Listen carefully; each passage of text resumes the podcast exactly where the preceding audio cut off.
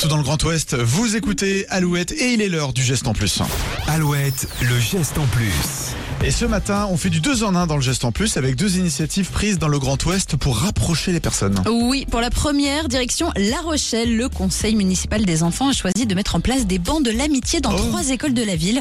Une élève de CM1 explique que c'est comme un banc magique. Si un élève de l'école se sent triste ou seul, il s'assoit sur le banc de l'amitié pour y déposer son chagrin. Ah. Cela permet aux autres élèves de réagir et de le sortir de sa tristesse, mais aussi aux enseignants de prévenir le harcèlement scolaire et d'inviter les enfants à parler. Génial. L'autre initiative a été prise en Bretagne. Élise, 31 ans, souhaitait vendre la maison qui appartenait à sa grand-mère dans les Côtes d'Armor.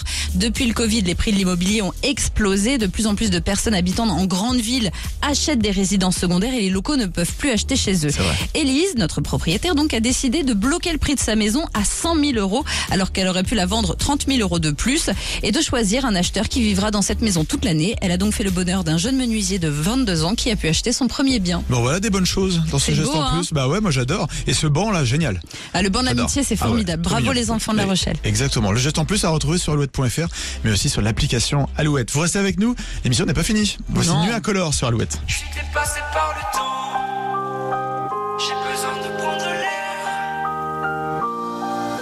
Regard noir dans le vide, je dévisage ce qu'il reste de mon avenir.